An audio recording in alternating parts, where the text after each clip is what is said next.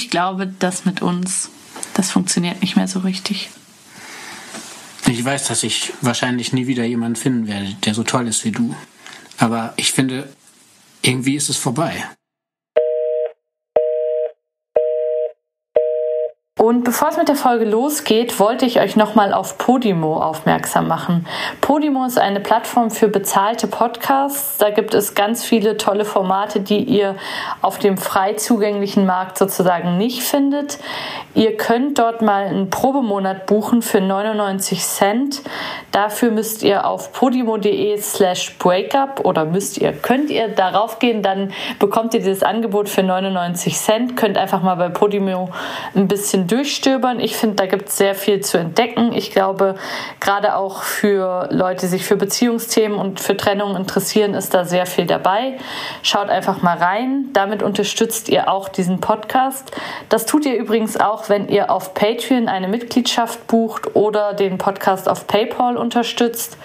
Auf Patreon findet ihr Bonusfolgen, Bonusmaterial. Es werden auch immer mal wieder Bücher dort verlost und es gibt auch Hörerinnen-Treffen. Gerade war wieder eins, ich fand super toll. Ich finde es immer so cool, euch zu treffen und mit euch zu sprechen.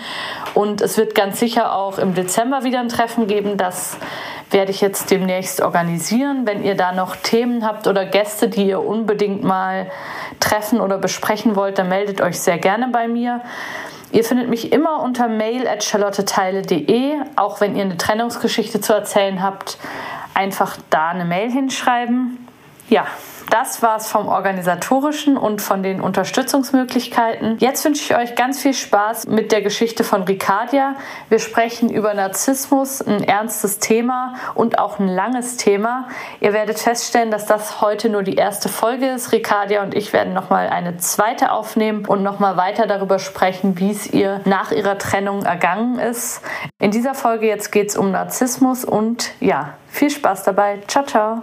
Hallo, ich bin Charlotte und ihr hört Breakup, den Podcast übers Schlussmachen. Ich bin hier über eine App mit Ricardia verbunden und Ricardia ist gerade in Schweden. Hallo, schön, dass du da bist. Hallo Charlotte, schön, dass ich hier sein darf. Danke. Ich habe gerade schon erfahren, du bist in Schweden in den Ferien und gehst da jeden Morgen Eisbaden. Das finde ich ja total krass. ja, es ist ein bisschen eine morgendliche Mutprobe. Aber ich mhm. muss sagen, es ist eine ganz andere Art, in den Tag zu starten. Ich habe ein bisschen Angst, wenn ich den Ozean nicht mehr habe. Wie lange bist du noch da?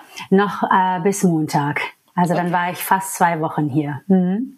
Voll gut. Und dann geht's ja. zurück nach Berlin, nicht wahr? Genau, dann bin ich zurück in Berlin und muss noch ein bisschen Jahresendsport starten. Ich verfolge ja schon ganz lange, was du machst. Wir hatten immer mal wieder Kontakt in den letzten Wochen. Und zwar bist du auch Breakup-Expertin. Da kommen wir gleich noch dazu. Du bist auch gerade dabei, ein Buch zu schreiben. Mhm. Du hast aber auch einen Podcast, der sich mit ganz vielen spannenden Themen befasst, wo ich sicher 10, 12 Folgen gehört habe. Es geht eben auch um Trennung, es geht aber auch um Narzissmus, es geht um Kindererziehung, es geht um ganz viele spannende Themen. Der heißt Bitch Breeze, richtig? Mhm, ganz genau, Bitch Breathe. Was war die Idee hinter dem Podcast für dich? Es war zuerst mal so, dass ich wollte schon seit zehn Jahren eigentlich einen Podcast machen. Ich höre schon seit ungefähr 2010 Podcasts und ich liebe das Format. Ich finde, es hat eine ganz andere Art, wie man Dinge kommuniziert, vielleicht auch eine andere Intimität. Und mhm. nun war es so, dass ich all diese Themen hatte, all diese Erlebnisse und dachte, ich kann doch nicht alleine sein mit diesen Dingen. Es muss doch auch Gruppen, Menschen, Lebensphasen geben, in denen die Leute sich angesprochen fühlen, wenn man das mit ihnen teilt. Und ich habe es lange vor mir hergeschoben, weil ich wusste, dass es sehr persönlich wird und ja. hatte Angst vor diesem Exponiertsein. Will ich mich wirklich so nach außen kehren und hat das nicht auch was Selbstdarstellerisches letztendlich? Aber ich hatte glücklicherweise damals einen Freund, der das nicht akzeptiert hat und der einfach immer wieder gesagt hat, pass mal auf, äh, was hat er mal gesagt? Produzieren ist besser als Perfektion. Und ja. das war mein Mantra. Ich wusste, es ist nicht perfekt technologisch. Und die erste Folge habe ich mit dem iPhone aufgenommen. Ja. Aber das war's. Es war dieser eine Schritt, wie morgens ins Eiswasser springen. Dieser letzte Moment, da braucht man manchmal jemanden, der einen ein bisschen kickt. Mhm. Ja. Ja, sehr schöne Analogie. Wir wollen ja heute über ein Thema sprechen, was auch sehr persönlich ist, was du auch in deinem Podcast sehr breit besprichst. Und zwar geht's um Narzissmus. Mhm. Die Frage, wie erkennt man, dass man es mit einem Narzissten zu tun hat? Weil wie verhält man sich da? Und wie läuft auch eine Trennung ab von einem narzisstischen mhm. Partner oder einer narzisstischen Partnerin? Mhm. Du hast da ja eine sehr lange Beziehung erlebt, hast also auf eine Art sehr viel Erfahrung damit, oder? Ja, das war sehr lange. Deswegen musste ich gerade ein bisschen in mich reinlachen, als du meintest, wie erkennt man das? Das erste, was mir einfiel, war zu spät. Ja. Das ist eigentlich eines der ersten Charakteristika, ist, dass man es zu spät realisiert manchmal. Mhm. Und das stimmt. Ich hatte sehr lange mit diesem Mann in dem Fall verbracht, war mir nicht sicher, in welchem Spiel ich mich da befinde das hat, ja, das hat sehr, sehr lange gebraucht und einige, ja, wichtige Ereignisse, dass ich dann auch gesagt habe, ich glaube, äh, das, das geht hier nicht gut. Mhm. Wollen wir vielleicht am Anfang dieser Beziehung beginnen? In mhm. welcher Lebenssituation warst du? Wie habt ihr euch damals kennengelernt? Ich war damals eine alleinstehende Mutter mhm. und eigentlich ganz schön in der Überforderung auch damit. Also ich war schon seit ein paar Jahren alleinerziehend und mhm ich habe mir wirklich immer eine Familie gewünscht. Also mein Idealbild war eigentlich immer, also hier sind mindestens drei Leute, das Kind und zwei Eltern, egal wie ja. sie gegendert sind, aber ein Team sozusagen. Und ja. das war mir in der ersten Ehe damals nicht gelungen. Es war einfach nicht in den Sternen sozusagen. Und in dieser Phase lernte ich ihn eben kennen. Und eigentlich waren wir alte Freunde. Wir hatten okay. uns schon mit 17 kennengelernt. Voll schön. So dass ich ja, genau. Und das ist genau der Punkt, Charlotte. Voll schön, ne? Voll romantisch. Mhm. Das ist ein Ansatz, weil man sich in diese Geschichte, die am Anfang ist, verliebt. Und wir als Menschen sind ja dazu verkabelt, schöne Geschichten zu lieben oder von Geschichten zu lernen, sie auch als Warnung zu nehmen. Ne? Das heißt, man verliebt sich in diese Geschichte, die da am Anfang stattfindet, die aber von dem anderen sehr dolle gescriptet ist das ist nicht alles einfach so, sondern wenn man es mit einem narzisstischen Menschen zu tun hat, dann muss man davon ausgehen, dass da bereits eine gewisse Kontrolle über die Geschichte ausgeübt wird. Dabei bin ich kein Opfer. Ich bin ja auch in dieser Geschichte und verlieb mich in das Schöne daran. Mhm. Aber das ist eben das, was am Anfang gut passieren kann. Mensch, jetzt kennt man den schon seit so langer Zeit. Es ging auch als Freundschaft los. Ich hatte gar kein Interesse romantisches. Der wohnte auch in einer ganz anderen Stadt. Und so ging das ganz harmlos mit ein paar E-Mails eigentlich los. Mhm. Mhm. Und die romantische Idee war dann irgendwie so, eigentlich haben wir es doch schon als Teenager gewusst. Ganz oder? genau, ganz ja. genau. Die Idee des Soulmates, glaube ich, kommt da auch hoch. Diese mhm. Idee, es gibt wirklich jemanden und das Fatale ist, dass man denkt, es gibt diesen einen Menschen und den schien ich gefunden zu haben, der meine Bedürfnisse klar zu erkennen schien, der mir unheimlich geholfen hat, auch am Anfang. Ich war damals in der Jobsuche und mhm. er hat mir dabei geholfen, das ganze Prozedere zu machen, wie so ein Jobinterview ab. Das ist ja was total Tolles. Du bist alleinerziehende Mutter und es fängt jemand an, dir Dinge abzunehmen. Du bist so dankbar. Du bist mhm. so entlastet in dem Augenblick. Und das ist sehr verführerisch. Hattest du denn damals schon Warnzeichen oder würdest du jetzt in der Rückschau sagen, dass da schon damals irgendwie Manipulation da war oder war das erstmal eben einfach zwei Menschen verlieben sich ineinander und versuchen es miteinander schön zu haben? Ich hatte sie zunächst mal nicht, weil er war ja noch in einer Beziehung zu der Zeit und er beschwerte sich nie über die Beziehung, er verheimlichte sie auch nie und mhm. unser Austausch war sehr neutral. Das heißt, ich äh, hatte sehr spät erst das Gefühl, oh, jetzt sind wir aber doch ein bisschen in der Grauzone angekommen hier. Und das merkte ich, als wir uns das erste Mal dann wirklich auch trafen. Er hatte zufällig einen Termin in Berlin und dann merkte ich, hm, okay, hier ist doch romantisches Interesse. Und dann habe ich den Kontakt abgebrochen. Okay, krass. Ne? Ja, weil ich dachte, oh, das kann jetzt kein gutes Karma sein sozusagen. Und also weil er noch in einer Beziehung war und du dann genau, ja, okay, ja, ja, ja. Und ich hatte einmal, weiß ich noch in der E-Mail, ich merkte schon, das läuft hier irgendwie anders und habe gesagt, du pass mal auf, holt euch doch einen Babysitter, verbringe ein schönes Wochenende mit deiner Frau. Äh, ich glaube, das ist jetzt das, was du brauchst. Also mir wurde schon klar, hier ändert sich der Ton ein bisschen und ich muss den so ein bisschen wieder äh, in, in Distanz bringen sozusagen. Und dann hat er das aber sehr humorvoll aufgenommen, hat gesagt, ich bin sehr zufrieden hier, wir waren gerade das Wochenende weg und alles gut hier. Sodass ich ständig dachte, ist er jetzt interessiert, ist er es nicht? Ich, ich war mir nicht sicher. Und okay, versuchte ja. mich irgendwie zu schützen gegen diese, diese Dreieckskonstellation. Und als ich den Kontakt dann endgültig abbrach, hat er seine Frau verlassen. Das heißt, ich hatte auch noch diese Sauberkeit des keine Affäre gehabt habens, nichts irgendwie so ambivalent sich neu entwickeln lassen. Das war mir ja sehr wichtig und das hat er geliefert. Also konntest äh, sehr gut in den Spiegel schauen und mhm. dachtest, Mensch, das habe ich jetzt wirklich gut gemacht. Ja, beide ja. haben wir gesagt, Mensch, haben wir das, haben wir das sauber hingekriegt. Ne? Mhm. Ja. Wie ging es dann weiter? Dann zog er nach Berlin, weil er ja einen Job bekommen hatte. Und dann sind wir ganz, ganz schnell, und das ist der zweite Punkt, den ich vielleicht ein bisschen besser betonen möchte. Es ging unglaublich schnell. Also wir sind sofort fast zusammengezogen. Ich war wahnsinnig glücklich, wir beide. Das fühlte sich an, als wäre das gar nicht von dieser Welt. Alles, was sich da so abspielte. Ne? Also alles, was man aus dem Kontext von Hollywood vielleicht kennt oder schönen Romanen, das spielte sich hier plötzlich in meinem Leben ab. Ich dachte, Mensch, kneif mich mal einer. Das gibt's doch gar nicht. Ja, wir sind auf so einer Welle und auch beide. Ich denke, dass es auch von seiner Seite aus wirklich eine Begeisterung da war ne? und, und Klar, eine ja. Verliebtheit, wie gesagt, in die Geschichte, in die Umstände, wie alles sich zahnradmäßig eins nach dem anderen fügte, das war unglaublich.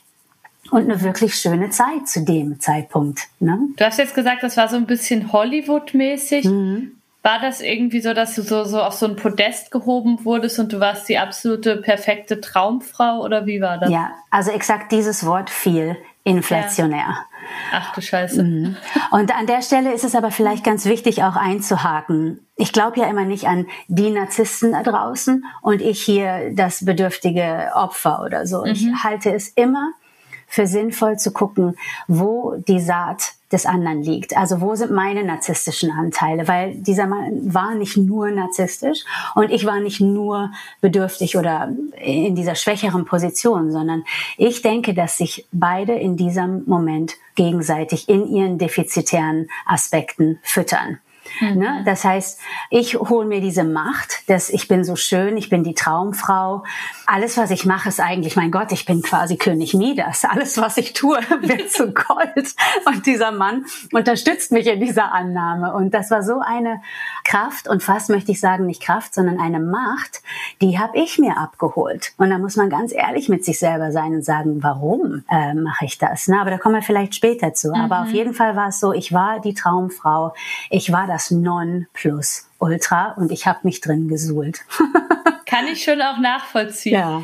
Vor allen Dingen auch, wenn du aus so einer schwierigen Zeit kommst und ein mhm. kleines Kind hast und irgendwie gerade noch dachtest, boah, ich muss das alles alleine rocken. Mhm. Ich habe keinen Job, das ist alles so schwer. Und jetzt dreht sich deine Welt so, das kann ich mhm. total verstehen, dass man das jetzt nicht ganz kritisch hinterfragt.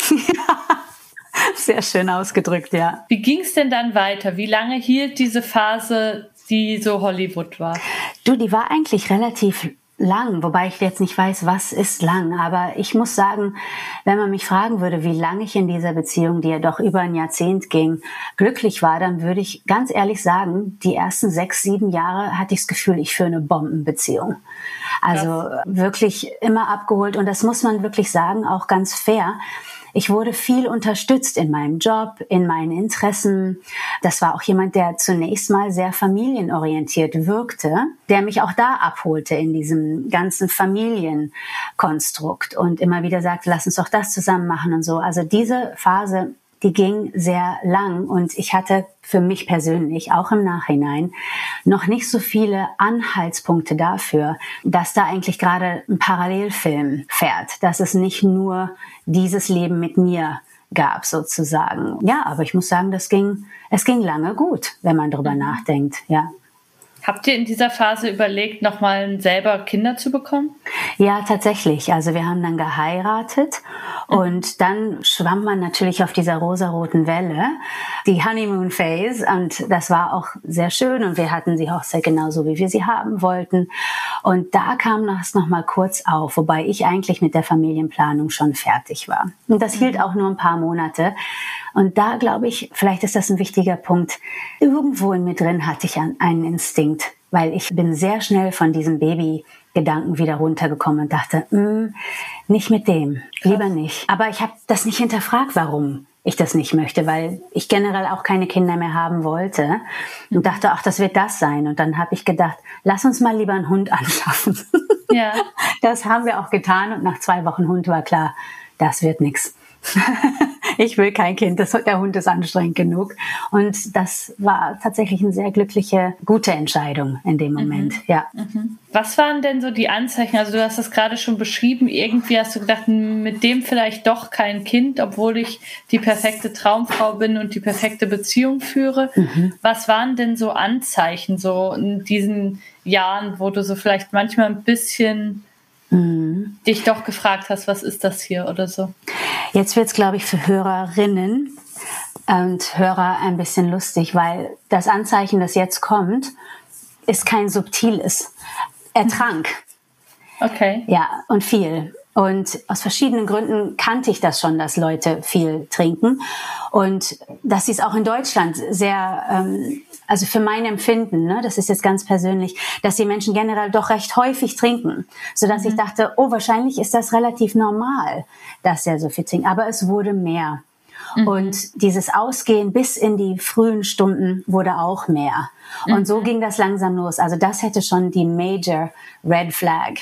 Sein müssen eigentlich. Aber ich habe gedacht, ach nee, äh, das machen ja viele und seine Freunde selbstverständlich auch. Und ich habe das verharmlost. Aber das war natürlich gleich ein Bouquet von roten, von roten Flaggen sozusagen, ja. Mhm. Mhm.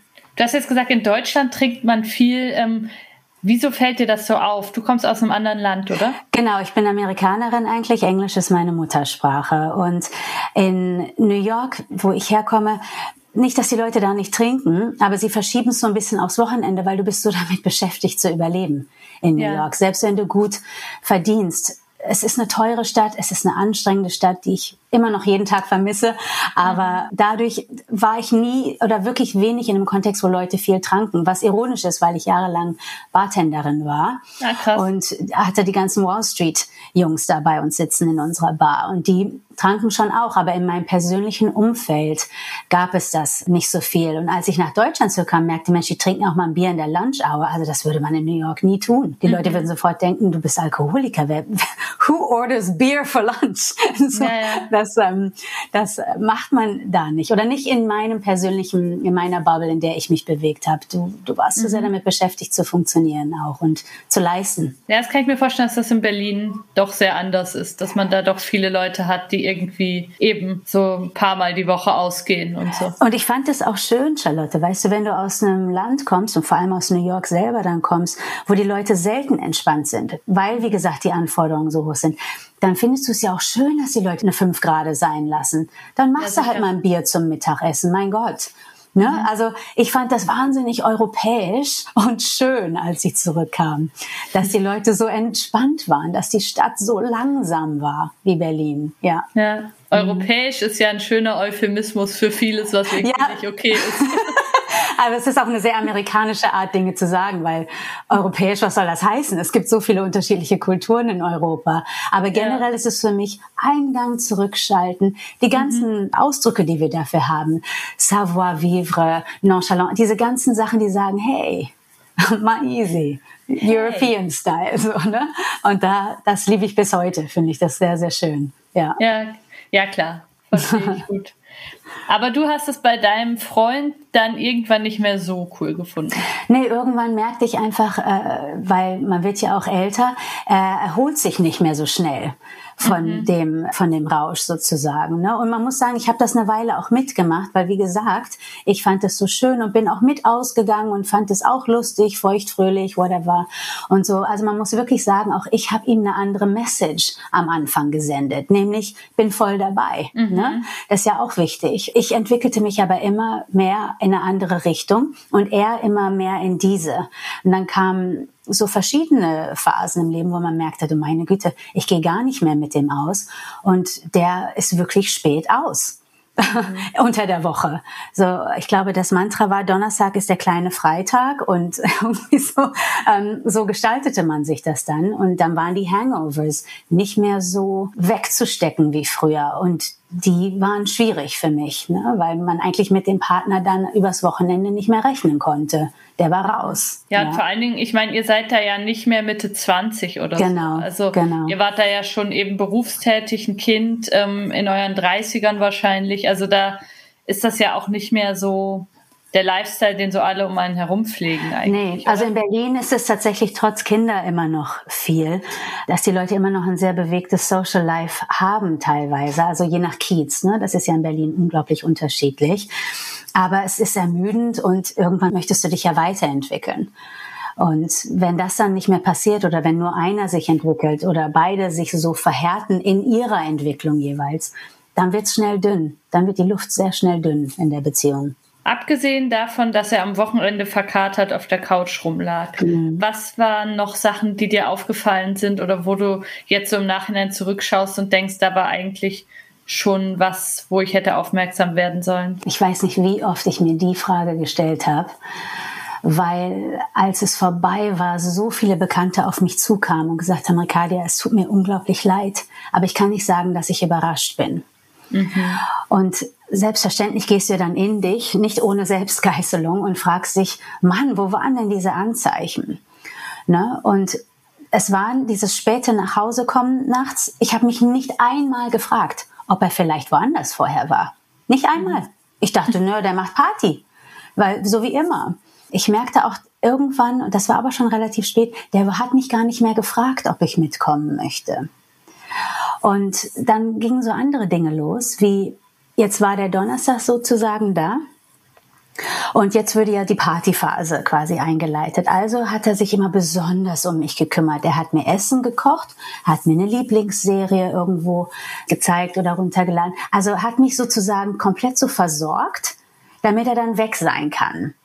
Auch das habe ich nicht als eventuelles Schuldgefühl, ich weiß bis heute nicht, ob es das war, eingeordnet, sondern ich merkte schon, okay, ich werde irgendwie so gebuttert Mhm. sozusagen, so Richtung Wochenende. Aber ich hatte ja keinen Bock rauszugehen. Ich war froh, wenn ich mit meiner Nähmaschine und oder meinem Buch zu Hause bleiben konnte und nicht irgendwie den Partymarathon starten musste.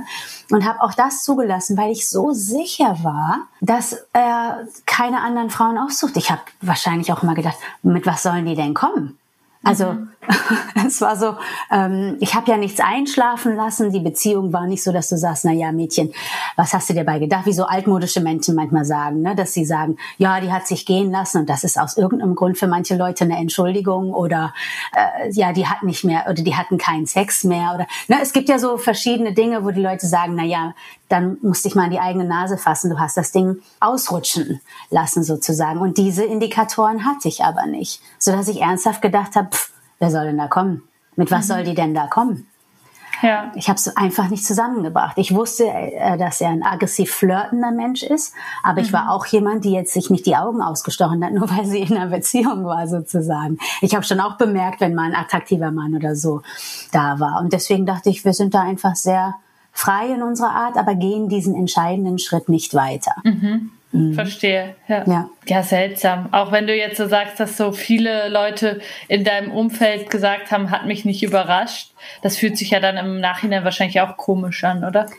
Ja, vor allem, wenn du anfängst, die Zeitschiene zusammenzuflicken.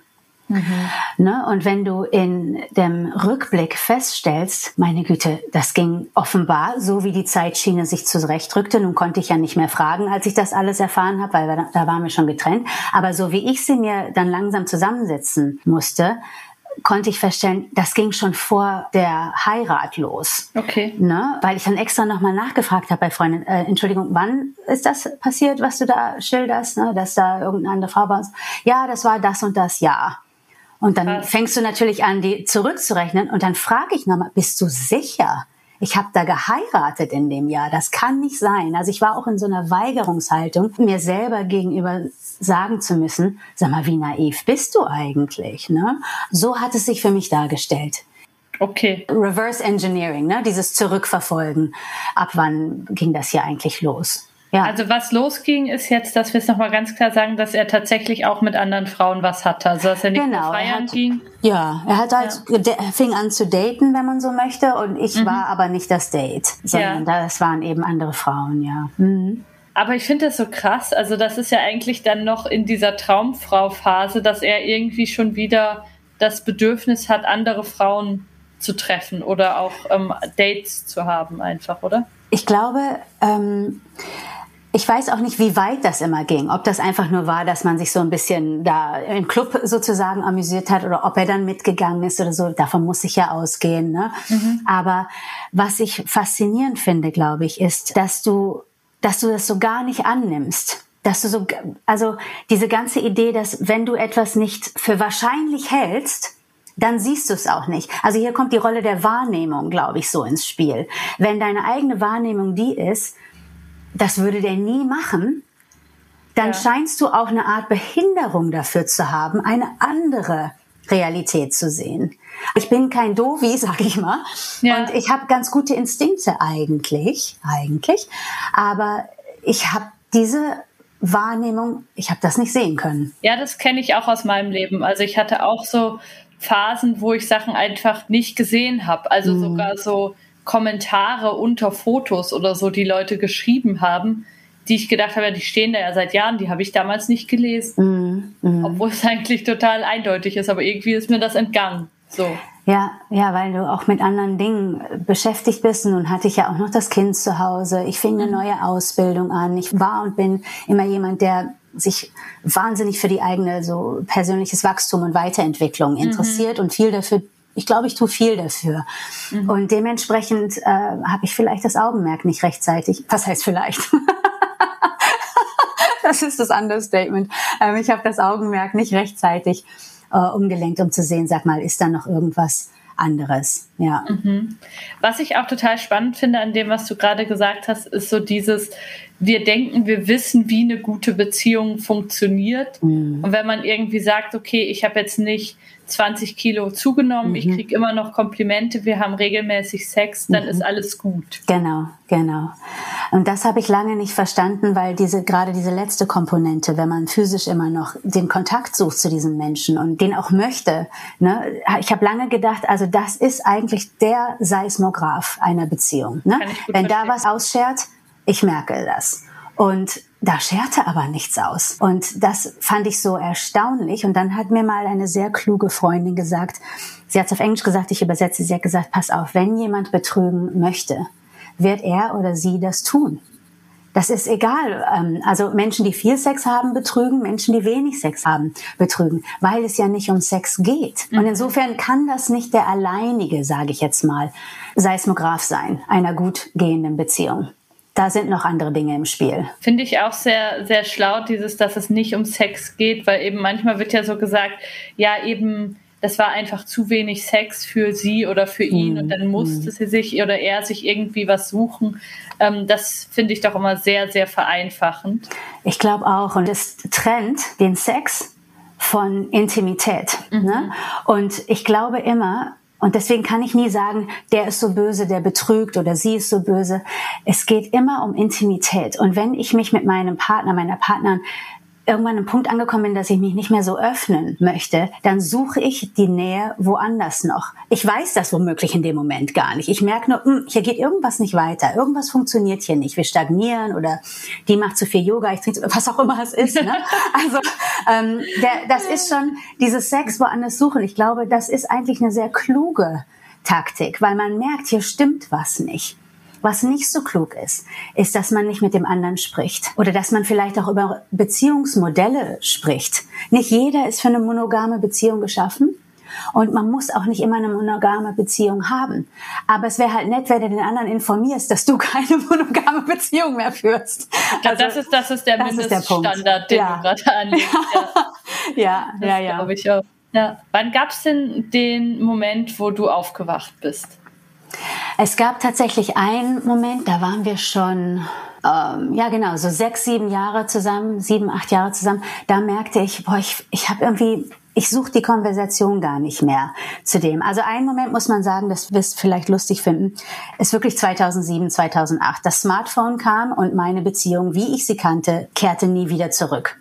Es hat wirklich die Beziehung verändert. Nicht wegen Tinder oder was, das meine ich gar nicht, sondern diese geteilte Aufmerksamkeit. Ich kriegte die nie wieder hin, weil ich habe erst später ein Smartphone gehabt und dann habe ich mich natürlich auch äh, dementsprechend verhalten. Aber das war der erste Punkt, wo ich merkte, irgendwie reden wir nicht mehr so viel. Und dann ein paar Jahre später merkte ich, wir reden immer noch weniger. Und ich habe aufgehört, neugierig auf diesen Menschen zu sein.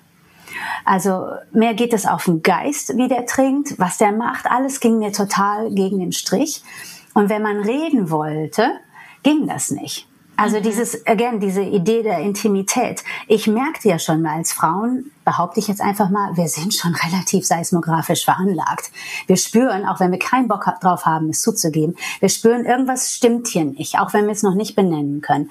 Und wenn ich dann gesagt habe, du, irgendwie habe ich das Gefühl, hier läuft irgendwas schief oder lass uns doch mal reden, dann kam wortwörtlich die Antwort, oh nö, jetzt nicht oder nee, ich will nicht reden, dann kriege ich Plack oder ne, so Problemgespräch. Dafür war der Mensch überhaupt nicht offen, so dass man auch nicht ja so an, an verschiedenen Stationen sich austauschen konnte und sagte immer, bist du glücklich in dieser Beziehung? Das war so, mal müssen wir jetzt damit anfangen.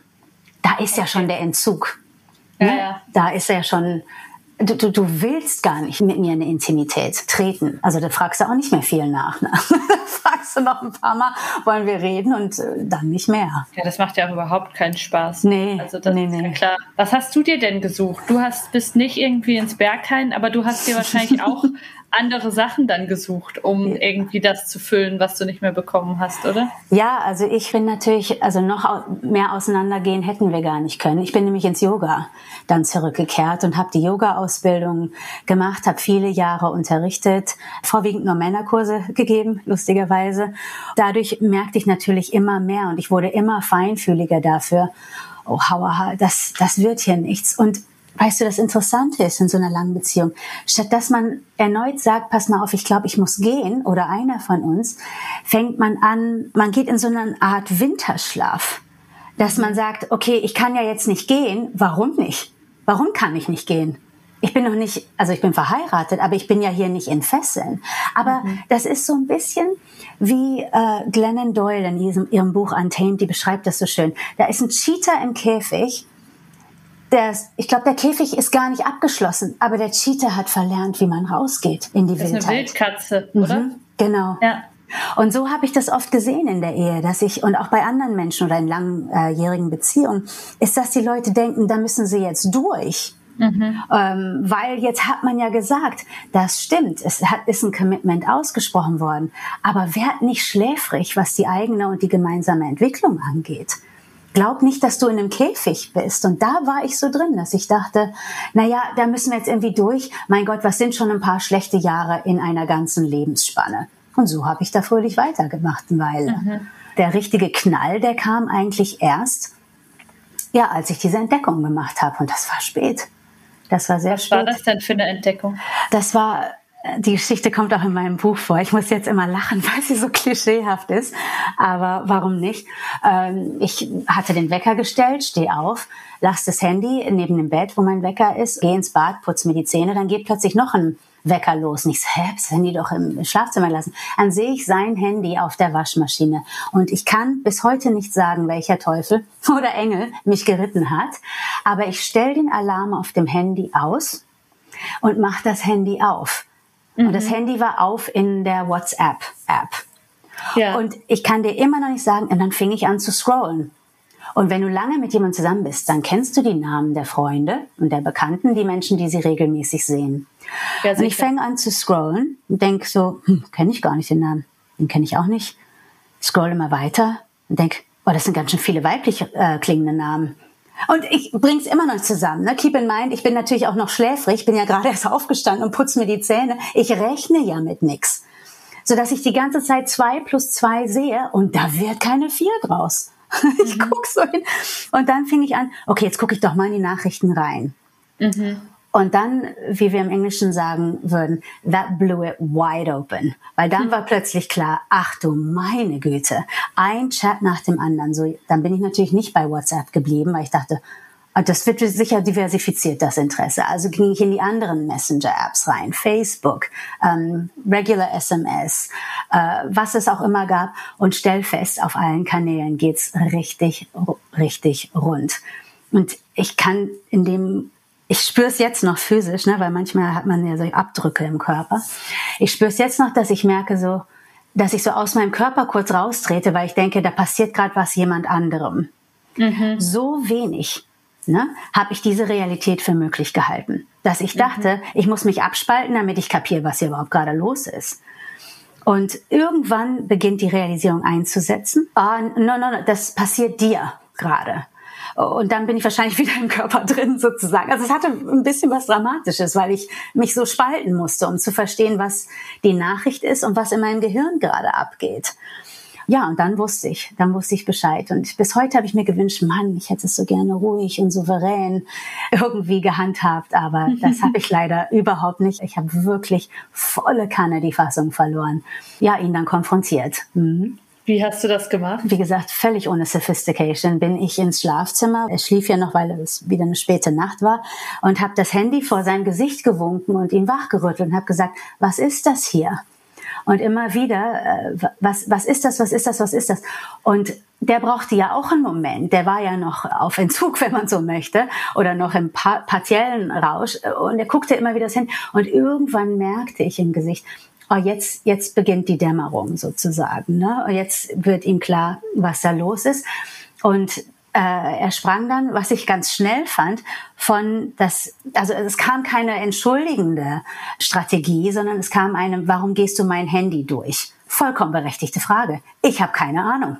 Ich habe keine Ahnung. Das war, als ob mein Körper, ist er ja auch, schlauer war als ich. Und mhm. der ist durch das Handy gegangen. Ich war da irgendwie nicht dabei, denke ich immer so im Nachhinein. Oh ja, und dann haben wir uns sehr dolle, wirklich sehr dolle gestritten. Und hier kommt der narzisstische Teil übrigens, ist das Game die ganze Zeit so zu changen. Ne? Das heißt, ich habe die Nachrichten gefunden, aber darum geht's nicht. Es geht darum, dass ich ihm nicht traue, dass ich das Handy einfach aufmache, dass man mit mir ja eh nicht reden kann, wo ich echt dachte so, warte mal, äh, die, diese Umkehrung von ich sag mal jetzt in Anführungszeichen, Bösewicht und nicht Bösewicht, die war wirklich erstaunlich. Mhm. Ich musste ständig, dachte ich so, da hatte ich das Gefühl, wir, wir nennen diese Leute im Englischen Crazy Makers. Diese Menschen, die während man in der Auseinandersetzung ist, die Regeln der Auseinandersetzung verändern. Mhm. Du hast keinen Boden unter den Füßen. Der wird die ganze Zeit weggezogen, weil alles, was du sagst, ist moralisch verwerflich oder zählt nicht oder mhm. ist dumm oder typisch hysterisch, mein Lieblingswort für Frauen, hysterisch. Und generell einfach nicht akzeptabel. Also an einer differenzierten, sachlichen Auseinandersetzung war ich in dem Moment natürlich auch nicht interessiert, aber irgendwann dann schon, um die Fakten irgendwie zu bekommen. Und diese differenzierte Diskussion gab es nicht. Es gab nur noch Angriff. Mhm. Und das war dieses, dieser Game Changer Moment, dass ich dachte, so ab hier, ab hier kommt keine Wahrheit mehr. Also für ihn war dann einfach nur, mit dir kann man nicht reden, du mhm. hättest ihn eh nicht verstanden, du hast ihm nicht vertraut, du hast seine Privatsphäre verletzt. Also das war seine Geschichte oder was? Ja, das war sie relativ kurz und dann merkte er, dass ich auf diese Strategie nicht anspringe. Also switchte er relativ schnell zu, das bedeutet alles nichts, da war nichts, das war nur Mind Games. Also das war nur Flirting im Grunde genommen. Nun hatte ich die Konversation ja aber auch größtenteils, ich habe viele, viele durchgesehen und dachte mir, hm, also dabei ist es aber nicht geblieben. Mhm. Und ähm, ich habe die nicht immer durchgelesen, weil das habe ich nicht so gut ertragen, äh, da weitere Details zu sehen. Ich konnte das nur genug machen, um zu wissen, hier passiert irgendwo was. Ne? Die, mhm. Der Wunsch nach Fotos, der Wunsch wird gegeben, es werden Fotos geschickt, es wird sogar nach mir gefragt, wann ich denn endlich aus der Stadt raus bin. Und ähm, man kannte sogar den Namen meines Sohnes, was sehr spukig war. Und es kamen sogar Fragen, wie es seinem Sohn ging. Also die waren schon quasi in der Familie integriert teilweise, wo ich echt dachte, Mensch, hättest mal sagen können, hätte ich die Tante zum Kaffee einladen können, weißt du, so. Das war so, das war so absurd, mein, den Namen meines Sohnes in dieser, wie ich fand, furchtbar schmuddeligen Unterhaltung zu finden. Das war wie wenn man ja, dieser heilige Familienbund, der wurde wirklich total aufgesprengt und das habe ich nicht verstanden. Und mhm. deswegen fand ich es auch nicht glaubwürdig, dass es hieß, es seien nur Mind Games. Da hatte ja offensichtlich schon viel Konversation stattgefunden und Austausch. Und so Aber seine das. Position war dann wirklich, ich habe immer nur geschrieben, immer nur geflirtet, genau. ich habe nie mit einer was gehabt. Ausgedrückt wurde es, ich war immer loyal, egal was hier war. Und das hieß für mich, na, damit ist ja alles möglich. Ich bin selber, ich persönlich bin in der Lage, vom Herzen her jemandem loyal gegenüber zu sein. Ich kann trotzdem mit jemand anders ins Bett gehen. Ich habe keinen Wunsch danach oder keine, ich möchte das nicht unbedingt. Aber ich sag mal rein vom, wenn jetzt schon irgendwas nicht mehr stimmt, vor allem in der Beziehung oder so, ich glaube, dann schafft man das auch oder man tut das auch oder zumindest mein früheres Ich. Ich glaube, jetzt habe ich natürlich eine andere Perspektive, mhm. aber früher, wenn was nicht gestimmt hätte, hätte ich auch sagen können, nein, ich war dir gegenüber loyal. Meinend, ich habe nicht gesagt, dass ich nicht verheiratet bin zum Beispiel oder mhm. das fällt ja auch unter Loyalität. Ich verschweige die Frau nicht. Verstehe, mhm. ja. Ja, ja, also ich rede nicht schlecht über dich genau. oder irgendwas, ich bin loyal, aber mhm. ich bin loyal. Wahnsinn. Ja, ja, ja, es ist, es ist sehr geschickt.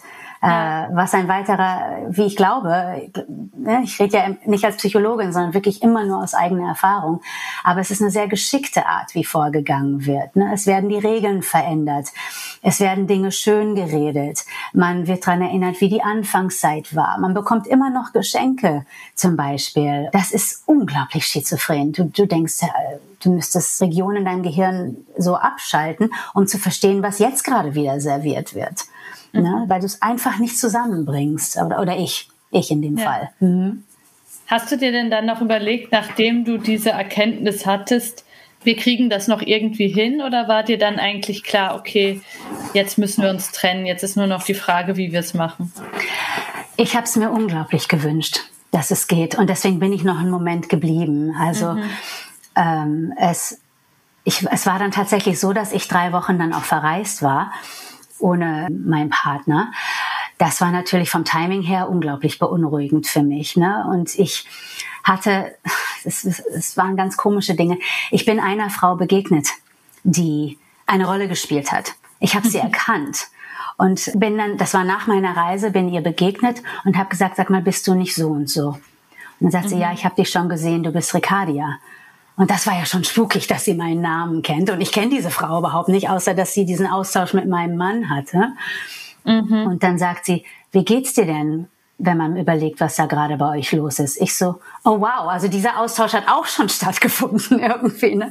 Also da, ständig waren so Dinge äh, da, dass ich dachte, es ging wirklich nicht nur um Sex. Er hat sich auch mit diesen Frauen unterhalten. Also habe ich das offenbar nicht mehr geliefert, muss man fairerweise sagen, weil es wurden ja Dinge ausgetauscht, die eigentlich, wie ich finde, nur in der Partnerschaft also Platz will, haben. Ich hm. will irgendwie nicht, dass du diese Vorwürfe dir machst oder dass du sagst, eben, das habe ich jetzt nicht mehr geliefert, so als ob du dann irgendwie auch dran schuld wärst oder so. Also das finde ich immer ein bisschen absurd. Also auch dieses, dass man sich eben, wenn man was nicht mehr bekommt in der Beziehung, dass man sich das dann natürlich woanders holen muss mm, und so. Also mm. ich finde, da ist die, die, Verantwortung doch sehr stark bei deinem Mann zu sehen, zu schauen, mm. was sind meine Bedürfnisse und mm. wie kann ich die für mich befriedigen, ohne Leute anzulügen oder ja. ähm, auszunutzen. Ja. Und ich glaube, das ist nicht deine Verantwortung.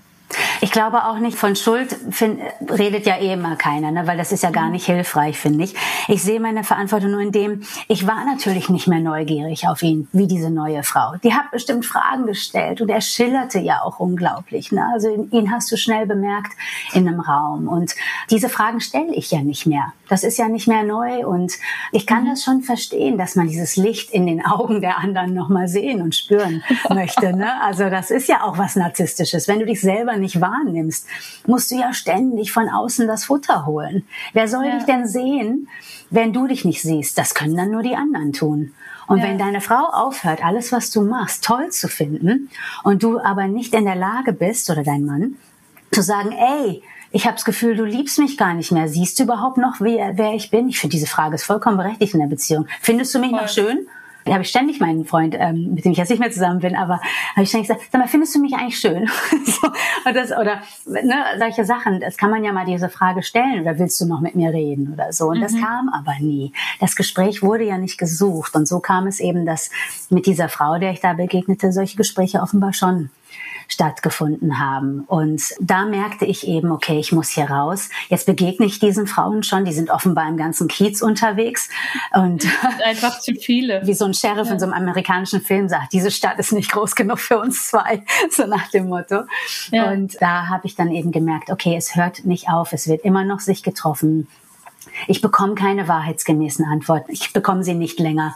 Ich muss hier raus. Und ich habe eine ganze Weile gebraucht, weil, und jetzt kommt der andere Teil, der Narzisst bekommt natürlich den perfekten Menschen für sich. Und ich wollte ihn nicht aufgeben. Ich war in meiner damaligen Meinung der Auffassung, dass ich ihn noch sehr, sehr liebe und dass ich mir das so gewünscht habe, auch, dass wir das hinkriegen. Und nun war es aber so, dass ich merkte, oh Mann, der macht weiter. Und ich habe in einem ehrlichen Augenblick von ihm, habe ich gesagt, da hatten wir uns zum ersten Mal gesagt, wir, wir trennen uns, aber ich glaube, er hat noch gehofft, ich komme zurück. Und dann habe ich gefragt, sag mal, wenn wir zusammengeblieben wären, hättest du aufgehört? Und dann schwieg er kurz und dann sage ich jetzt mal ehrlich, so unter uns. Ne? Das war sehr scherzhaft, weil wie gesagt, er dachte noch nicht, dass ich ernst mache. Und dann sagt er, ich glaube, es wäre eine Weile ruhig gewesen, aber dann hätte ich wieder angefangen. Und welche Antwort brauche ich dann noch? Dann war es vorbei.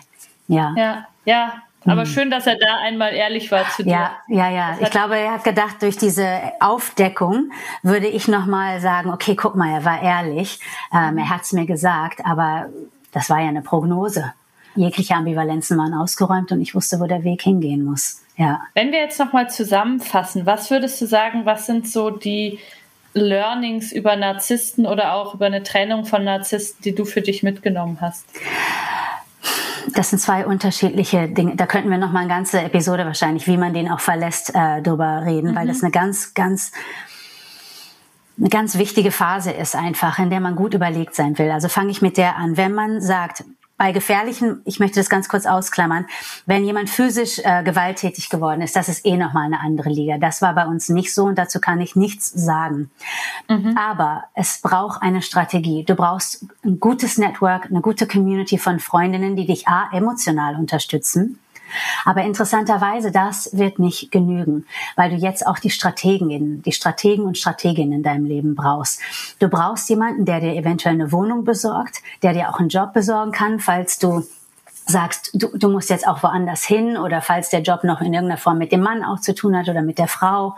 Du brauchst wirklich Strategen, die dir sagen, wo findest du auch einen Anwalt? Ich sage immer, äh, meine ersten beiden Anrufe, der erste Anruf, den ich gemacht habe, nachdem klar war, ich gehe, war eine Anwältin. Die musste mhm. erstmal gefunden werden, weil ich wusste, oh, der wird nicht leise gehen. Und damit habe ich mhm. recht behalten. Das zweite war mein Steuerberater.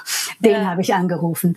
Äh, und das dritte waren dann erst die Freundinnen. Ne? Also strategischen und und emotionalen Support, wenn man jemanden verlässt. Weil, wenn du auch von einer Droge runterkommst, das machst du ja auch nicht, oder klugerweise, wenn es irgendwie geht, machst du das ja auch nicht einfach so.